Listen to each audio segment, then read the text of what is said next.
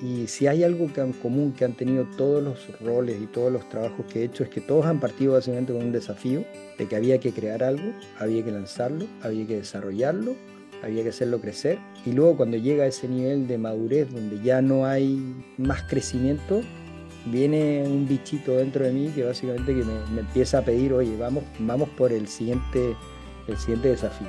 Yo soy alguien muy, pero muy motivado por el, por el desafío y he tenido la suerte de, cuando he llegado como a esos platos, han aparecido otras, otras, otras oportunidades que han sido desafíos más interesantes que el que estaba o, de nuevos desafíos y que de cierta manera se han significado siempre un crecimiento personal muy importante y un crecimiento profesional también muy importante.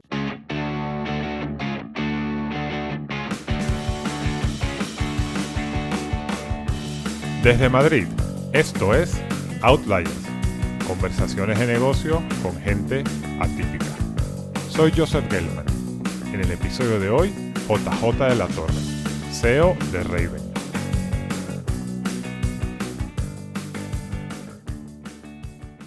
Hoy volvemos a una de esas entrevistas como las que hacíamos en las primeras temporadas, en las cuales no tenemos a un gran emprendedor que haya hecho un éxito millonario, ni a un altísimo ejecutivo de alguna corporación. Sin embargo, tenemos un invitado muy especial y muy interesante, ya que JJ de la Torre ha sido emprendedor, ha trabajado en corporaciones, actualmente es consultor, ha vivido y trabajado en Latinoamérica, en Asia, en la zona del Golfo, en Europa, en todos lados. Una vida motivada por el deseo de crecer intelectual y personalmente, mucho más que por el económico. Sin embargo, eso no significa que sea menos exitosa, ya que como veréis a lo largo de la conversación, JJ ha hecho cosas muy interesantes y de muy alto impacto. Hablemos con JJ. Hola JJ, ¿cómo estás? Muy bien, y tú, muchas gracias por la invitación. Yo muy bien, no, gracias a ti por estar en el podcast y dedicarnos tu tiempo. Oye JJ, si yo veo tu perfil en LinkedIn, parece inabarcable, ¿no? De todas las cosas que has hecho. Entonces, ayúdame aquí, ¿cómo empezarías tú tu historia? A ver, primero contarles que soy de Chile, nací, nací y me crié en Chile y ya quizás por el año 94 pues empiezo a acercarme al mundo de la música, primero como DJ, luego empiezo a producir eh, fiestas, a, básicamente hacer eventos y, y, empieza a crecer en mí este emprendedor. Y más o menos por ese tiempo empieza a aparecer Internet, hablamos de 95, 96, son los primeros años de Internet donde recién empieza a aparecer esto. No se sabe bien qué es Internet y esto como que me empieza a captar mucho más mi atención, lo empiezo a ver que es mucho más interesante, empiezo a ver toda la influencia de Estados Unidos, todas estas startups que empiezan a aparecer y decido un poco dejar el mundo de la música, abandonarlo para meterme de lleno a ser un emprendedor ya no musical, ya no artístico, sino un emprendedor que no podríamos llamar digital en ese tiempo, bueno, la palabra digital no se hablaba, se hablaba de e-commerce y business, para meterme de lleno en este, en este mundo del, del Internet. Bueno, te digo que yo voy contando los entrevistados emprendedores que empezaron con temas de fiestas, eventos, en tu caso la música. Es bastante común, te digo. Muchos en la universidad que veían la oportunidad de sacar dinero mientras se la pasaban bien. Cuéntanos un poco, sobre todo para la gente más joven, ¿no? Porque esto fue muy pronto en la primera ola de Internet. ¿Cómo era esa ola de Internet en ese momento y cómo era el ambiente en Chile en la misma? Bueno, era, era una ola que, que básicamente parecía que el mundo se iba a acabar. O sea, para los que son muy jóvenes no, probablemente nunca habrán escuchado, pero había un, un, tema que decía que en el 2000, pues, pues todos los grandes servicios tecnológicos se acababan porque era el cambio de dígito y no estaba previsto. Habían grandes proyectos para que hubiese una, una continuidad de, de la operación después de, de ese 31 de diciembre del 99. Internet dentro de eso se, se planteaba como un, un, reemplazo total del mundo físico. Se hablaba del mundo del brick and mortar, el, el mundo físico, el mundo de las tiendas que se acababa, que desaparecía y que básicamente todo se volvía online. Y se entendía el mundo de Internet como un canal de distribución. Todavía no se hablaba de engagement, no se hablaba de experiencia, sino era un canal de distribución que iba a ser tan fuerte, tan potente y con unas economías de escala muchísimo más grandes que básicamente iban a reemplazar y literalmente hacer que cerraran los grandes centros comerciales, las grandes tiendas, incluso, incluso las pequeñas. Y eso llevó a, muchísima especulación, a muchísimo crecimiento. era un tiempo en que yo recuerdo empecé a ir a unos eventos que se llamaban First Tuesday, que ahora se han lanzado hace poco nuevamente, donde básicamente ibas, te identificabas como si eras un, un inversor, si eres un periodista o eres un, em, un emprendedor, y básicamente con, con una idea en un papel muy fácil, sin probar nada y sin, y sin absolutamente ninguna, ninguna capacidad, era muy fácil levantar, levantar dinero. Y yo tuve la suerte en este sentido de, de, aparecer con algunas ideas que parecían bastante novedosas, eh, levantar casi 500 mil dólares y comenzar eh, desde, desde cero a, a crear una, una primera startup. No hablábamos de, de startup en ese momento, hablábamos de empresa nuevamente de, de Internet. Eh, y fue una startup que, que partió un poco pivoteando con algunos conceptos. Lo que hicimos fue ir a ver lo que está pasando en Estados Unidos y intentar traer esas ideas a Latinoamérica. Partimos con tres y finalmente nos quedamos con una que era, que era un portal de educación. Ahí desarrollamos este portal de educación, un portal de e-learning, un portal que daba capacidades, que se bajaba hardware, tuvimos que resolver problemas de, de conectividad. En ese entonces apenas había ADSL, o sea, la mayoría de la conectividad era dial-up, o sea, el teléfono este que, llamaba y que había que conectarse. Hablamos de conectividades muy bajas, con lo cual tuvimos que hacer un software que hoy llamaríamos la nube, pero era un software que básicamente lo que hacía era paquetizar clases para estudiantes y luego un elemento hardware que estaba en los colegios que hacía que los profesores pudieran tomar esas clases y dictarlas en las aulas. Y tuvimos también la, la, oportunidad de crecer muy rápido. Como buena, buena startup, pues llegó el, el 2000, que fue básicamente la explosión de esta burbuja. Nos pilló en medio de, de, nuestro crecimiento y fuimos una de las pocas startups que logró sobrevivir, logró básicamente venderse a un, a un fondo bastante, bastante grande. Y ahí yo tuve eh, una de mis primeras decisiones como emprendedor, es decir, bueno, ¿qué hago? Eh, sigo la startup y sigo un poco haciéndola crecer, eh, ¿sigo con este proyecto o, me planteo otra cosa? Y, y me fui por lo segundo. Eh, yo era muy joven, era de Chile, quería salir, quería conocer el mundo, quería venir a Europa, quería ver otras cosas, así que decidí básicamente capitalizar en ese exit y, y abrirme a, nuevos, a nuevas oportunidades y nuevos horizontes. Sí, era interesante. Eh, la primera ola de Internet, básicamente había como dos tipos de negocios, ¿no? Había los negocios de contenido, que era básicamente tú ofrecías contenido en Internet con la esperanza que te pusieran publicidad, o sea, todavía no había muchos modelos de suscripción, y después estaba toda la parte de e-commerce, ¿no? Lo tuyo estaba un poco en el medio, que no, no era común, o sea, lo que tú hacías no era, no era, lo más común. Y pasó exactamente lo que tú dices, ¿no? Eh, cuando estalló la burbuja, eh, hubo compañías, la mayoría cerraron, y otras, las que se pudieron vender, se vendieron. La verdad es que quedaron pocas, ¿no? De, de esa época, inclusive en España, algunas grandes como Terra, que estaba fondeada por Telefónica, o Via Plus, que fue el primer portal de e-commerce, pues ya casi que, en, bueno, no existen en realidad. Pero tú lograste hacer, hacer el éxito, ¿no? Sea, bueno, te, te, plantas con 24 años, con algo de capital. ¿Cuánto capital fue? O sea, ¿esto fue capital que te daba ya para retirarte como es ahora cuando venden las empresas? ¿Te da cierta tranquilidad? ¿De qué estamos no, hablando? digamos, digamos que me da una, una buena tranquilidad y un, y un, muy buen punto de partida para decidir qué, qué, qué quería hacer. Digamos que los múltiplos que se veían ahí y, y, también lo que sucedió, que es lo que tú comentas, que la mayoría de organizaciones pues, pues murieron, muy parecido a lo que pasa este año con Venture Capital, los Venture Capital se echaron muy atrás. Y esa, y esa, y esa tirada atrás hizo que fueran mucho más selectivos con, con sus procesos de, de, evaluación y un poco con su fondeo. Y a mí me tocó un poco ser una de las pocas sobrevivientes en este, en este ambiente de crisis y en este ambiente de, de contracción. La empresa luego siguió, eh, yo quedé con unas pocas acciones que luego liquidé más tarde y finalmente esta empresa pues se vendió un grupo, un grupo más grande que, y sigue, sigue operando. ¿Y qué hiciste después de esta etapa?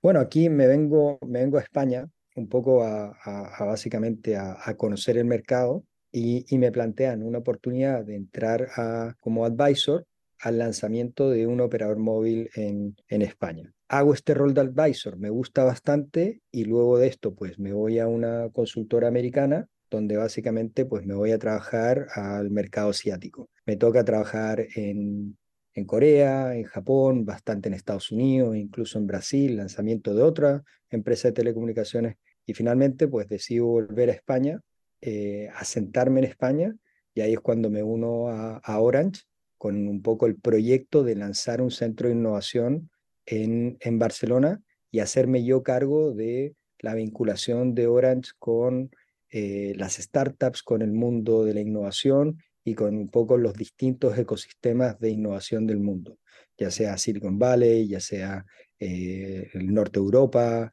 UK, Israel, etc. Y ahí generamos un modelo bastante interesante, un poco aplicando mis, mis aprendizajes que tuve en el mundo de mi, de mi, primer emprendimiento y luego cuando estuve un consultor trabajando, trabajando en Asia, de cómo básicamente empezar a hacer unos desarrollos y unos fondeos en, en startups que ayudasen básicamente a la creación de nuevos productos e impactaran a las corporaciones. Al final las corporaciones tienen este problema de que se convierten en elefantes que son muy grandes, transatlánticos, que son muy difíciles de mover y cuando se acercan a una startup, pues se produce un problema de encaje bastante difícil muy difícil que una startup pueda entrar, añadirle valor. Normalmente son productos que no calzan eh, perfectamente, que no se comportan los KPIs o los elementos que busca una corporación. Y ahí mi rol fue decir, bueno, ¿cómo en lugar de invertir en equity en una startup, pues invertimos en que la startup desarrolle o customice su producto para nosotros, para darles nosotros un primer market, market test. Y fue una, una etapa, yo te diría, de las más entretenidas de, de mi carrera, donde me pasé bastante tiempo paseando por, por un poco todos estos centros de, innovación, de desarrollo, de emprendimiento y conociendo muchísimas startups, invirtiendo en ellas de, la forma de darles este, este capital para crear productos y lanzar productos a, los distintos mercados de Orange. Lanzamos la primera plataforma de, de juegos eh, multi, multijugador de, Europa, lanzamos una, una, aplicación muy parecida a lo que sería un correo de movilidad, que, o sea, te hablo de esto es 2003, 2004, donde eh, conceptos de, de, movilidad en el correo pues, pues no estaban todavía tan, tan desarrollados, lanzamos aplicaciones que hoy, hoy hablaríamos que fueran como IoT, o sea, un periodo muy entretenido de, de hacer muchísimas cosas eh, desde una corporación, pero un poco como un emprendedor dentro de esta, de esta gran corporación esto es muy interesante porque el mundo parece cíclico, ¿no? El de los negocios. Y cuando ya has estado 20, 25 años, ves como que eso se va y viene. Las corporaciones, como tú dices, les cuesta mucho interactuar con las startups, darles valor y obtener valor de las mismas. Pero ah, en ese momento, pues, había ese deseo que después se perdió y ahora en los últimos dos, tres años volvió, ¿no? Y vemos todos los Venture Builder, etcétera. Pero bueno, eh, eh, siempre es complicado, siempre es complicado porque al final la startup lo que quiere es o que la fonden o que le den un, o tener un cliente. y es un poco ellas ven que, que, eso es lo que las corporaciones les pueden aportar. Pero en tu caso parece, parece que fue bien, ¿no? Y ahí fue bastante bien porque en lugar de fondear a lo que podríamos llamar fondo perdido, o sea, yo te doy dinero y tú verás en qué te lo gastas, nosotros fondeábamos para que la startup customizara su producto y nosotros darles este primer market test o este primer cliente. Con lo cual era un modelo bastante interesante, win-win, donde, donde no quitábamos equity al startup, que es otra cosa que también les gusta cuidar muchísimo, pero sí garantizábamos que lo que nosotros invertíamos se veía reflejado directamente en un producto que podíamos lanzar al mercado y por ende monetizar. Entonces, un concepto, yo diría que fue bastante innovador para ese tiempo y que luego escaló bastante en, en el grupo. ¿Y cómo sigues? ¿Qué más haces en Europa? Bueno, después de eso me, me planteo decir, algo, algo creo que me falta y lo que me faltaba y yo quería era complementar esto con, con, con un MBA.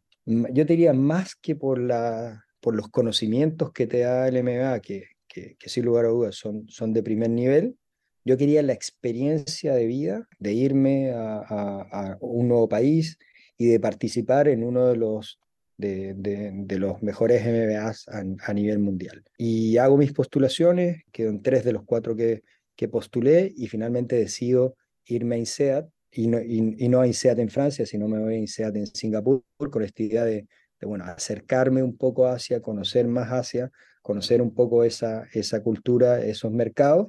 Me voy con una beca de, de innovación y me planto un poco en, en, en INSEAD realmente a, básicamente a, absorber y a, disfrutar de esa experiencia. Pero, pero como buen emprendedor que nunca sabe lo que va a pasar, coincidieron mis postulaciones a INSEAD con una idea de negocio que, que, surgió y que terminé lanzando pues mi segunda empresa en España, que en este caso se llamaba SCM Media Lab, y una empresa que lo que hacía era guerrilla marketing. Era un tiempo donde Internet ya empezaba a ser más parecido a lo de ahora, ya se hablaba más de experiencia, se hablaba más de contenido. Estamos aquí por el año 2000, 2006, 2007, y donde el video empieza a entrar muy fuerte al, al mundo de, de, Internet, donde empiezan a haber cada vez más videos, hay una migración de, imágenes estáticas o GIF a, a videos, y se empiezan a usar los videos con fines publicitarios y con fines de enganche.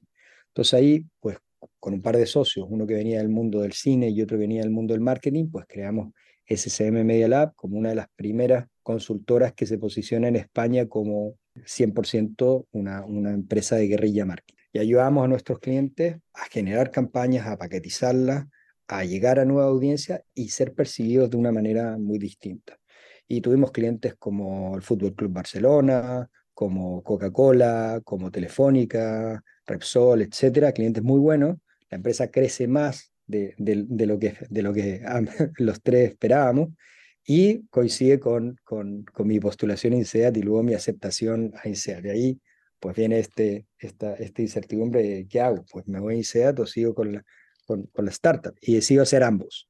Entonces me voy a Singapur, no solamente a disfrutar y a, y a básicamente a a participar del MBA, sino también a abrir una, una sucursal de SCM en Singapur que nos abre puertas a nuevos mercados y que básicamente pues terminó ayudándonos a llegar al mercado americano. Desde Singapur fuimos capaces de vender proyectos a, empresas muy grandes como Symantec, hicimos todo lo que tenía que ver con, con, el marketing de guerrilla de, del antivirus de, de, Symantec, que fue un trabajo extraordinario y un par de proyectos más que, que, se convierten básicamente en algo, en algo muy, pero muy interesante. Entiendo que de esa empresa también haces un exit, ¿no? Sí, sí, ahí hacemos un exit que fue básicamente a, a mis partners, o sea, decir, yo termino el MBA y, y, hay como una visión de hacia dónde vamos con la empresa. Y yo había probado este, esta oportunidad que existía de, de realmente hacer crecer la empresa a muchos más mercados y llevarla a muchísimos más mercados. Y mis partners tenían un poco la idea de, seguir concentrados en, en, Iberia y, y, seguir operando en, en, España, que nos había ido bastante bien. Entonces ahí se produce esto típico entre, que ocurre muchas veces entre los emprendedores, que hay, hay visiones distintas. Y bueno, yo decido hacer el exit, seguir un poco con mi propio, con mi proyecto personal y ellos básicamente pues, pues continúan con la empresa en España y luego la terminan vendiendo a un, a un grupo español. Ok. Tú cuando termines el MBA te vas a trabajar en consultoría en Busalen, en Dubái. O sea, bueno, de Dubái vamos a hablar un poco más adelante, pero es curioso este movimiento, ¿no? Porque ya tú llevabas eh, dos empresas fundadas, dos exits, eh, habías trabajado, como decías, en Orange, en todos temas de, de Venture Builder, estabas muy metido en el mundo de startups. Entonces, esto es un, movimiento curioso, ¿no? Yo la mayoría de los emprendedores que tengo en el podcast empiezan por consultoría, dos, tres, cuatro años y la misma historia, se cansan, aprenden, se sienten ya que tienen suficiente conocimiento, eh, desarrollan una idea o encuentran una idea y se lanzan a emprender. Pero en tu caso fue un poco al revés, ¿no? Tú venías ya de ese mundo, tanto de hacerlo en startup como en una corporación, pero vuelves a consultoría. Entonces, ¿por qué de ese movimiento? ¿Qué te llevó a ti a querer hacer consultoría? A ver, la pregunta es muy, es muy, buena, porque como tú dices, es un movimiento poco, poco ortodoxo. En, en mi caso eran, eran varias cosas. Primero fue Bus el que, el, el que se acercó a mí y buscaba perfiles un poco distintos, o sea, buscaban perfiles que un poco pudieran nutrir su oferta de valor de, de, elementos, de elementos distintos. Hicieron básicamente un planteamiento que era, que era muy interesante de cara al rol que yo podía jugar y, y, y cómo yo podía desarrollarme. Segundo, a mí me interesaba muchísimo ir a Medio Oriente. O sea, es, es un mercado donde, eh, que para mí era desconocido. Yo leía de Dubái, leía de lo que estaba pasando, leía del crecimiento y lo veía con, con, con muchísimo interés. Y la consultoría te da la mejor plataforma de aterrizaje posible. O sea, entras a trabajar eh, proyectos muy, pero muy interesantes. Yo diría aún más en el caso, en el caso de Dubái eh, con gente muy buena, muy conectada a nivel de networking, muy conectada a nivel de redes. Entonces yo estimé que mi, mi, siguiente paso, pasar por consultoría, primero a nivel de conocimiento iba a cerrar absolutamente todo lo que había aprendido en el MBA. Segundo, me iba a permitir llegar a una, a una región que no conocía y que me interesaba mucho. Y tercero, me da una posibilidad de desarrollar un network muy importante y muy rico precisamente en esta región que, que, a mí me interesaba. Así que voy, voy a Dubái, pues eh, inmediatamente pues empiezo a hacer proyectos, como decía, pero muy, muy interesantes. Quizás una de las cosas sorprendentes de Dubái y de esa región es que eh, rompe los, los paradigmas de lo, de lo que es posible. O sea, yo, uno de mis proyectos fue la, la, la compra y la adquisición de una empresa de semiconductores tremenda para la creación de un parque de semiconductores en, en, el medio del desierto, algo que parecía imposible, pero fue posible. Otro proyecto tuvo que ver con la, la creación de algunos proyectos inmobiliarios que, que, que, nuevamente, pues, visto la forma quizás de pensar que teníamos más en Occidente, pues parecían muy poco realizables o o imposible. Participé también en otro proyecto de la creación de la empresa de satélites y de aeroespacial de, de, de, Emiratos. Otro proyecto también, o sea, decir, Emiratos, ¿qué, ¿qué, hacen temas aeroespacial? Pues, ¿cómo se mete acá? Bueno, se termina metiendo, termina generando talento, termina generando IP y termina siendo capaz de de crear este, este, nuevo venture. Y también me dio la oportunidad de, de, conocer África. O sea, tomé un poco el liderazgo de la expansión de, de Bus en, en África eh, y literalmente pues me pateé a África, o sea, estuve creo que 17 o 18 eh, países trabajando en proyectos muy distintos desde el África Occidental, la África francófona, África Central, África del Este, hasta, hasta Sudáfrica, viendo realmente una, una diversidad de países, de personas, de oportunidades y desafíos muy grandes que yo diría que me, me, enriqueció muchísimo. Así que fue, fue un tiempo ese de consultoría en Dubai, pues, pues realmente muy interesante y que de cierta manera me llevó a los siguientes movimientos. Primero, pues... Lo espérate, quería, quería antes, antes de, de, de, seguir, quería hacer un, un, parado, porque la verdad que nunca hemos tenido nadie en el podcast que hable de Dubai. Y esto me imagino que era 2007, 2008, o sea, esa época, que aquello estaba booming, ¿no? Entonces, eh, yo, yo de hecho pasé bastante tiempo ahí, 2007, 2008, también como consultor y venía desde, desde Madrid.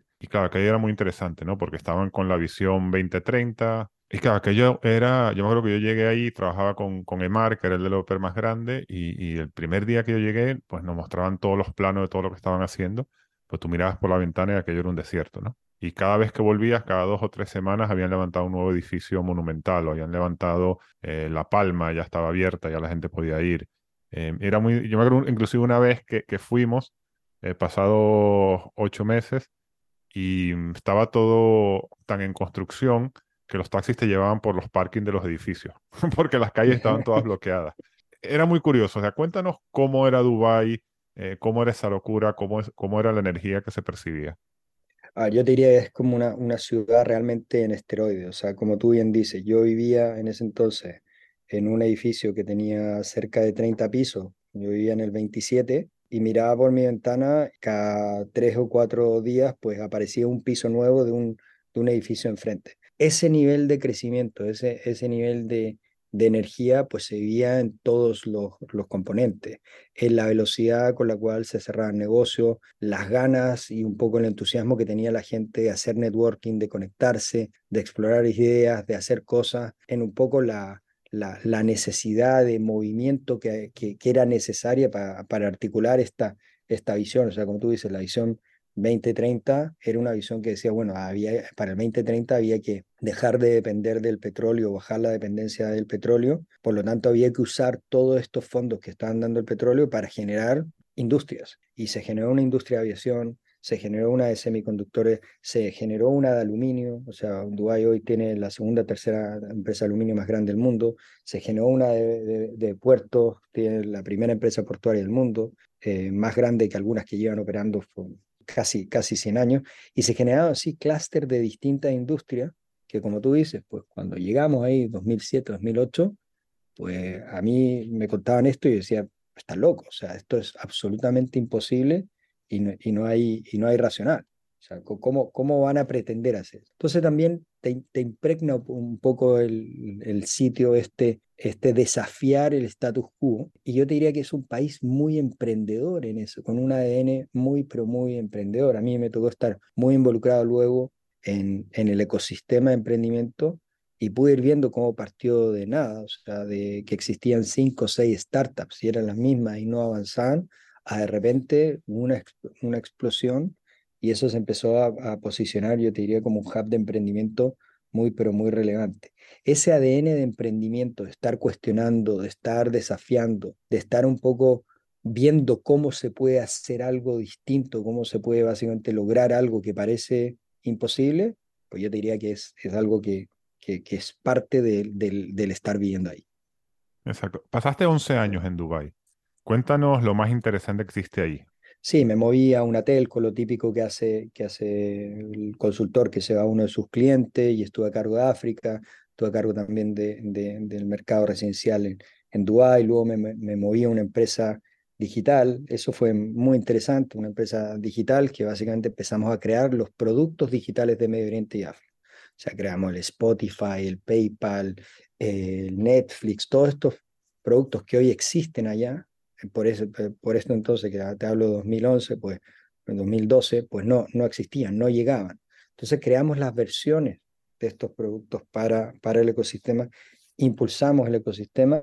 Yo diría que las cosas más, más reconfortantes fue crear una, una incubadora aceleradora en, en Arabia Saudita que aceptaba mujeres, era la, la primera incubadora aceleradora que podía tener mujeres. Todos sabemos un poco la, las condiciones que hay en Arabia Saudita, cómo están ido evolucionando en el tiempo. Esto fue realmente algo eh, muy innovador a nivel del concepto y a nivel de la ejecución, y tanto así que, que me valió un poco el ganarme el, premio de Bill Belinda Gates de reconocimiento a este, eh, a, este, a este hito. Después de eso, yo diría lo, lo que sigue, me uno a IBM con una idea de cómo cambiar la conversación de IBM, dejar de hablar eh, de transformación digital con la gente de tecnología y pasar a hablar de transformación digital que transforma negocios con la gente de negocio, de marketing, de estrategia, con toda esta área que, que normalmente IBM está más lejos.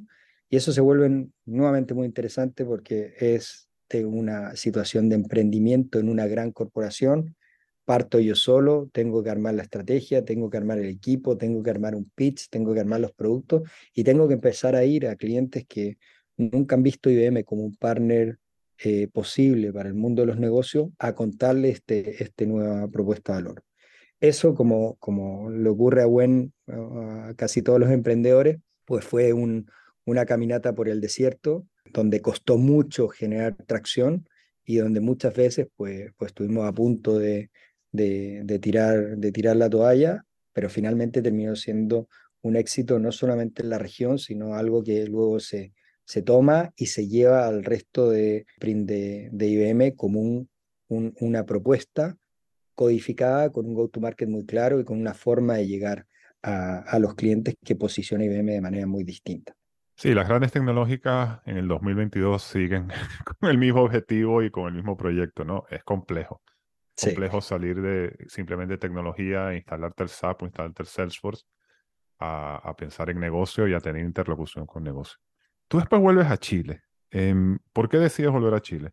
Mira, después de 20 años, donde mis primeros dos hijos pues nacieron en, en Dubái y donde ya había trabajado prácticamente en, en todas las regiones, decidí un poco volver a, a mi tierra para básicamente como volver a las raíces, que mis hijos no solamente se conectaran con con Chile y que fuera su país, o sea, ellos no sentían Chile como su país, o sea, ellos nacieron en, Emiratos, sino también pues retomar las conexiones con la familia, los amigos, el network, etcétera, y aportar desde un punto de vista eh, de lo que ha sido mi experiencia estos 20 años fuera, traer esto a, a, Latinoamérica.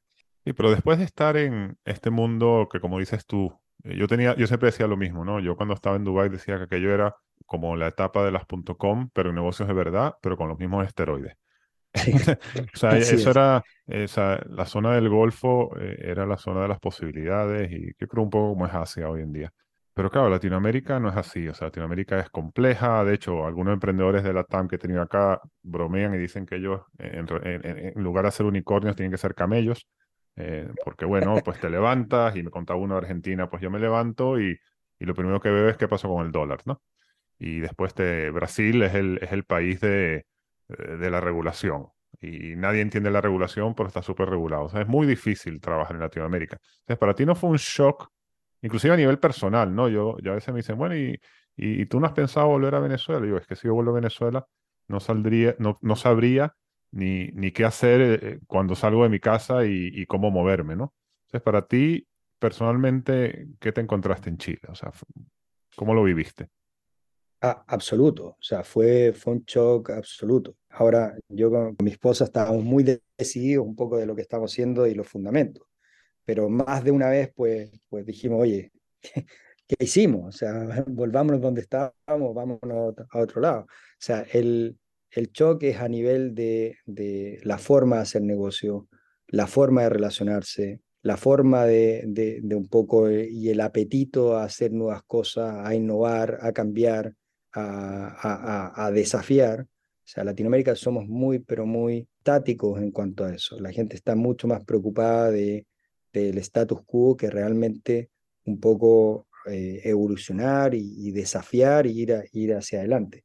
Pero también se empieza a producir algo bastante interesante, y es que en Chile en particular, pues se empiezan a producir cambios en regulación, en temas eh, de contexto que empiezan a generar una serie de, de, desafíos, pero también empiezan a generar una, nueva, una serie de oportunidades y empiezan a aparecer una serie de startups chilenas que empiezan a crecer, empiezan a evolucionar y de cierta manera la gente empieza como a abrir un poco su, su mundo a otras posibilidades y a otra forma de, de, generar negocio o de actuar.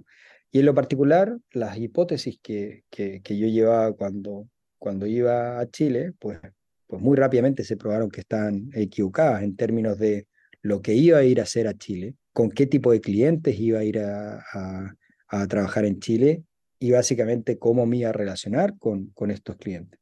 Entonces, aquí como, como buen emprendedor nato, pues empecé a pivotear y empecé a pivotear un poco escuchando más que intentando yo imponer la, la idea que yo traía preconcebida y abriéndome un poco a entender más de lo que necesitaba el, el mercado y a dónde me lleva el mercado.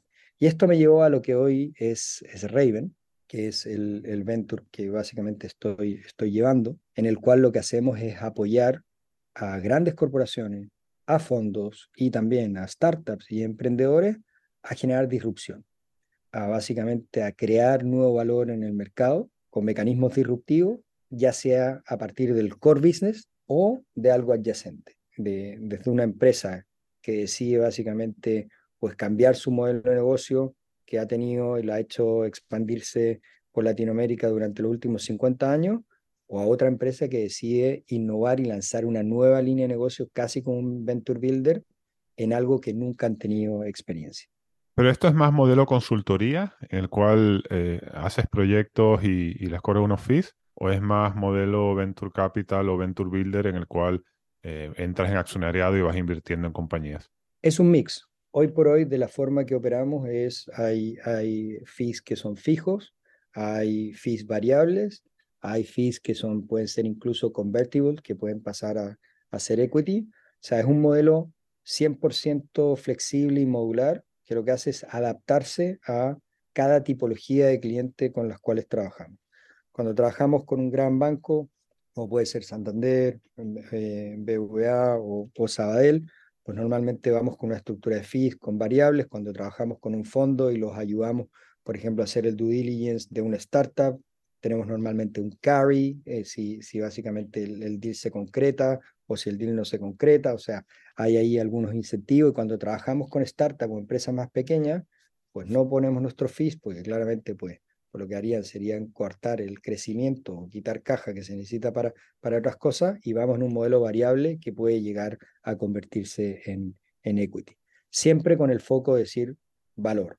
Pero Raven tiene un enfoque más estratégico, es decir, ayudas a conceptualizar, entender nuevos negocios, a ponerlos en marcha, o también es una compañía de producto digital. Es decir, tienes diseñadores, programadores, eh, gente de UX que hace productos, ¿hasta dónde llegas tú en la escala de valor y dónde estás enfocado?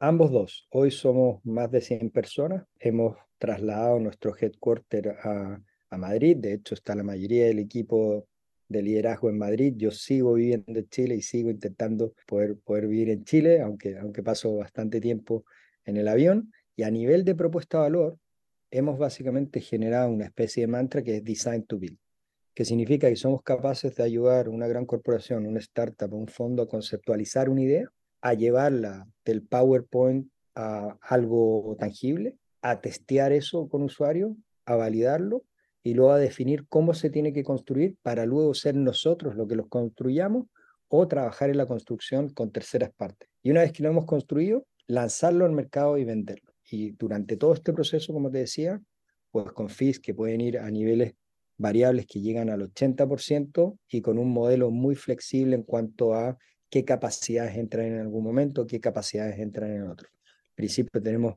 perfiles más de producto, de estrategia, de negocio, de marketing.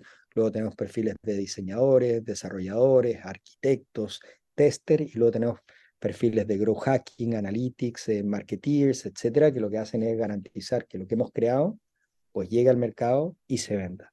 Y con una visión muy interesante que es todos estos equipos pues trabajan relativamente ensamblados y como una unidad, con lo cual cuando estamos pensando un nuevo producto, pues tenemos la gente que lo va a vender contribuyendo a decir, bueno, qué tiene tracción, qué no tiene tracción. Tenemos los arquitectos pensando cómo ese nuevo producto se puede integrar con la arquitectura legacy de un banco, por ejemplo, o de una utility o de una telco. Eh, y tenemos también a gente de estrategia que dice, bueno, cómo esto puede calzar la estrategia corporativa de una gran organización o cómo puede acelerar el crecimiento de una, de una startup. Sí, hay, o sea, esa propuesta que comentas tiene mucho valor, pero hay muchas compañías eh, metidas en eso, ¿no? Inclusive Accenture, eh, que quizás es el, el gran eh, consultor tecnológico, hace todas esas cosas, ¿no? O sea, tiene la gente de estrategia, tiene toda la gente de tecnología que son su legacy, después ha ido comprando agencias creativas, em, inclusive para llegar a, la parte final del proceso, el, marketing, la comercialización. Creo que es una de las agencias de compras ahora más grandes del mundo de, de espacios en media, ¿no? Entonces, parece que es un, es un mercado que, está, que crece, que hay mucha demanda, pero también hay muchísima oferta y muchísima competencia. ¿Cómo estás logrando abrirte un hueco ahí? yo creo que hay un tema de, de, escala, donde nosotros nos posicionamos en una escala mucho más eh, pequeña, mucho más boutique, de mucho más implicación de las personas senior y de básicamente las capacidades senior en los clientes, de mucha más flexibilidad al momento de hacer contratos, al momento de tener un pricing, al momento de poder trabajar con un cliente que que muchas veces no sabe lo que quiere y no es capaz de documentar eso de una manera que, que, le ayude a ir hacia adelante. No somos un software factory, no pretendemos serlo. No somos una organización que básicamente aspiramos a tener miles de, de personas, sino queremos seguir un poco en el, en el nivel de tamaño que tenemos, dando básicamente un enfoque muy personalizado, muy integrado, que yo te diría que es uno de los grandes problemas. Yo venía de IBM y estaba en otras y tenemos gente que viene de algunos de estos de estas empresas también donde esa capacidad de integrar las distintas capacidades se ve muy bien en un PowerPoint, pero cuesta mucho que pase en la realidad, por temas de costo, por temas de jerarquía, por temas de burocracia, por temas de localización, etc. Para nosotros ese es el, el, el day to day, o sea, Nuestros equipos trabajan integrados y han sido diseñados integrados desde, desde la concepción de, de Raven.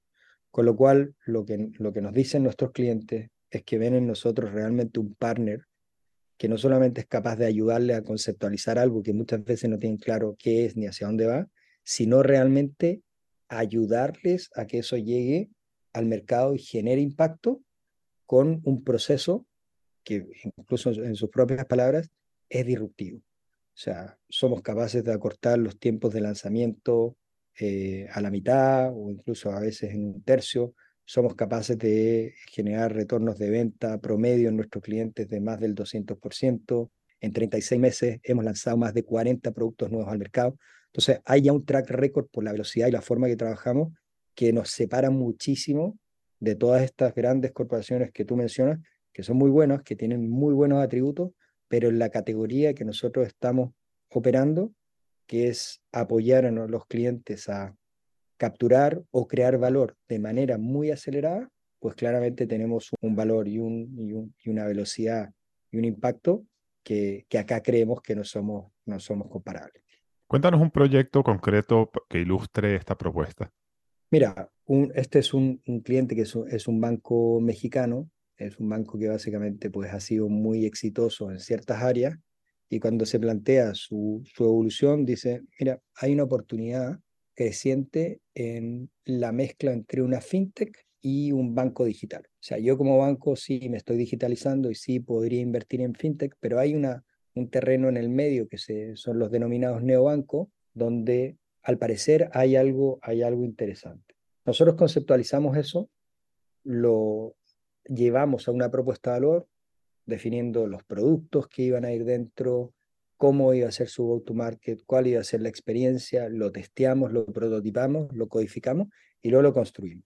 Y en muy poco tiempo hemos sido capaces de lanzar esto al mercado, no solamente a nivel de construcción, ser muy, eh, yo te diría, innovadores en cómo se construyó el producto, nuevamente aprovechándose muchas de las palancas que trae la fintech, pero también aprovechándose todo lo bueno y toda la infraestructura y todos los elementos que tienen los bancos para crear este, este nuevo banco, pero también siendo muy bueno en la captación de nuevos clientes, teniendo unos ratios de captación muy, muy altos. Cuando entra alguien por nuestro funnel, pues prácticamente tres cuartos de los clientes que entran por el funnel, pues terminan, terminan convirtiendo en una tarjeta de débito o una tarjeta de, crédito, que son ratios sumamente altos y con un, con un feedback de cliente eh, muy, muy positivo. Ese es, ese es un ejemplo clásico de disrupción en, en un cliente tradicional, en un gran cliente que quiere hacer una disrupción fuera y donde prácticamente nosotros hemos sido una especie de venture builder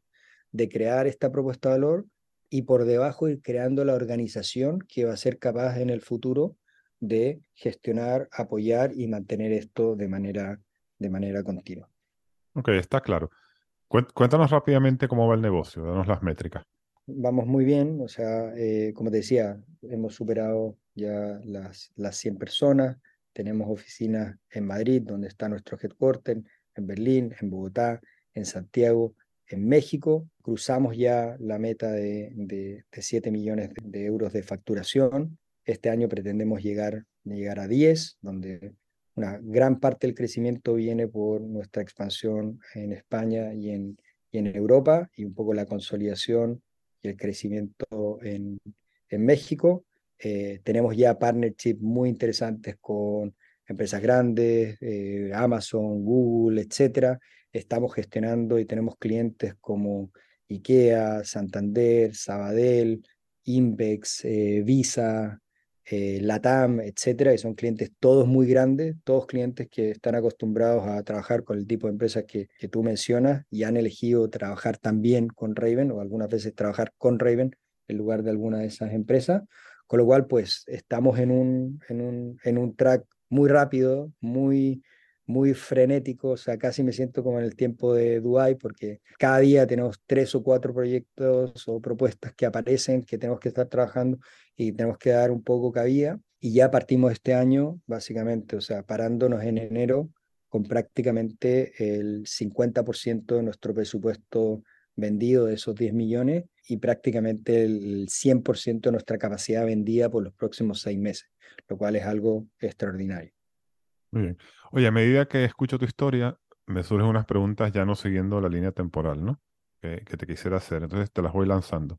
la primera es la siguiente. O sea, tú has hecho muchísimas cosas eh, que nos has contado, ¿no? O sea, los que están escuchando pueden ver que, que fuiste como brincando un sitio a otro y algún otro que no hemos comentado, ¿no?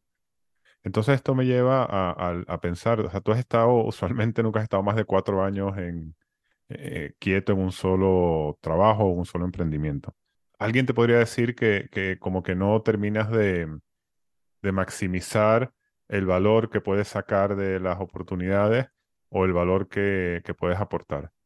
¿Tú eso cómo lo ves? Sí, o sea, eso claramente es una visión y probablemente si me hubiese quedado en alguna de las startups que fundé, tendría un pasar quizás mucho más, mucho más tranquilo o del, que estoy ahora, o si hubiese seguido en, un mundo corporativo. Pero más que buscar maximizar el, valor que yo puedo extraer de cada oportunidad, lo que busco es estar, estar haciendo algo que, que no solamente me motive, sino que me esté desafiando. Y si hay algo que en común que han tenido todos los roles y todos los trabajos que he hecho, es que todos han partido básicamente con un desafío de que había que crear algo, había que lanzarlo, había que desarrollarlo, había que hacerlo crecer. Y luego cuando llega a ese nivel de madurez donde ya no hay más crecimiento, viene un bichito dentro de mí que básicamente que me, me empieza a pedir, oye, vamos, vamos por el siguiente, el siguiente desafío. Yo soy alguien muy, pero muy motivado por el, por el desafío y he tenido la suerte de, cuando he llegado como a esos platos, han aparecido otras, otras, otras oportunidades que han sido desafíos más interesantes que el que estaba o, o, de nuevos desafíos y que de cierta manera se han significado siempre un crecimiento personal muy importante y un crecimiento profesional también muy importante. Okay. Oye, en esa misma línea, tú hiciste dos éxitos relativamente rápidos y, y, después has estado, como dijimos, en temas de, de Venture Builder. ¿Nunca quisiste meterte en esta dinámica del VC, del levantamiento de eh, seed, serie A, serie B, serie C, hacer una startup a la cual inyecten mucho dinero? Me parece que en ese mundo no has entrado mucho. No, la verdad que no, y es porque precisamente esa, esa experiencia y el estar eh, muy metido en temas de incubación y aceleración, o sea, hoy estoy y sigo en el directorio de 11 incubadoras y aceleradoras que están repartidas por todo el mundo, pues es, es, es un mundo en el cual se produce un efecto bola nieve, donde muchas ideas, muchas cosas tienen, tienen poca, poca viabilidad, pero si invierten o si, si son capaces de levantar cierto nivel de dinero, pues el siguiente dinero se invierte igual, se invierte igual y se genera una, una relación un poco, un poco destructiva desde mi punto de vista, que tiene que ver con que el emprendedor tiene que seguir levantando para justificar el valor de su organización y luego tiene que estar forzado a gastar muchas veces dinero que no, que no necesita o no tiene para básicamente darle uso a a esos recursos que acaba de levantar.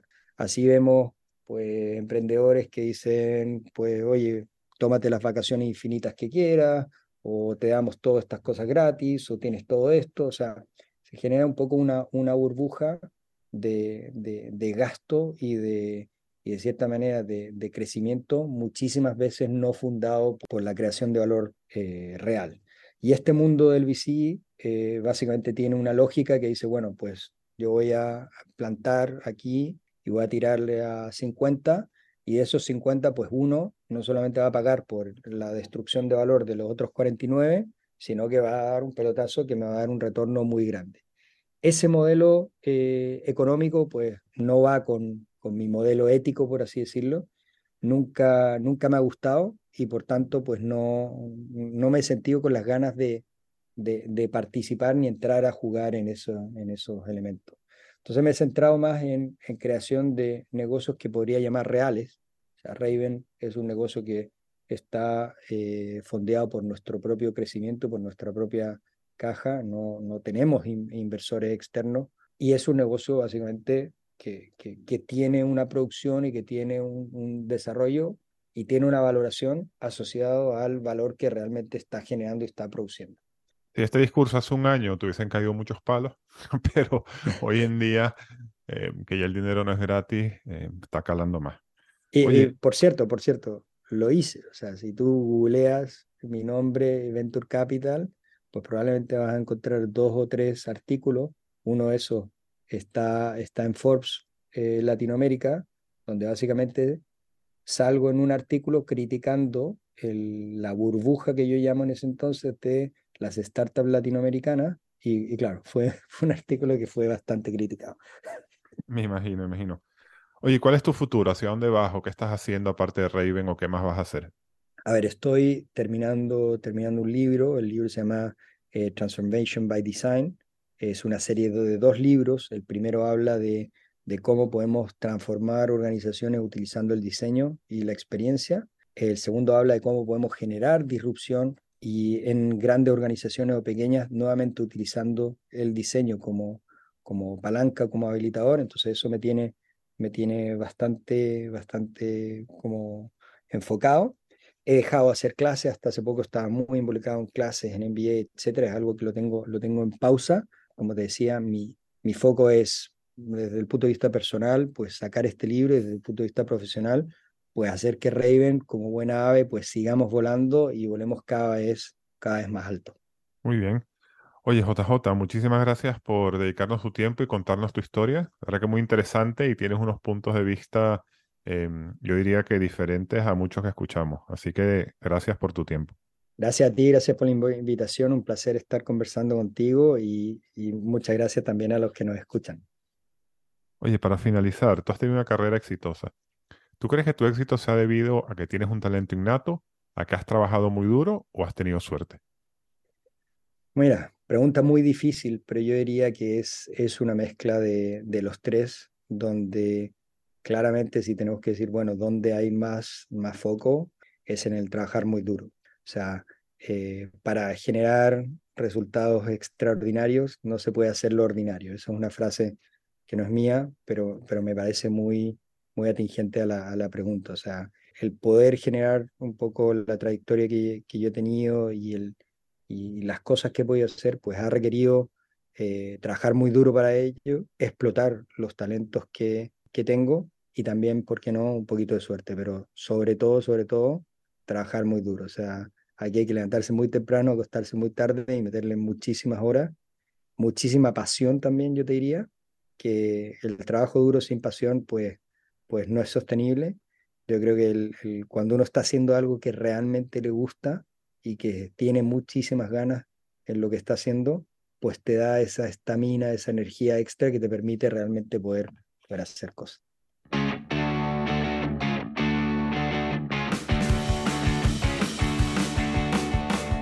Esto fue Outliers. El episodio de hoy fue grabado el 13 de enero del 2023. Te gustó, por favor suscríbete y déjame una valoración en Spotify, iBox o en cualquiera de las plataformas de podcast. Soy Joseph Gelman. Para contactarme puedes hacerlo a través del perfil de LinkedIn Outliers Podcast. Gracias por escuchar.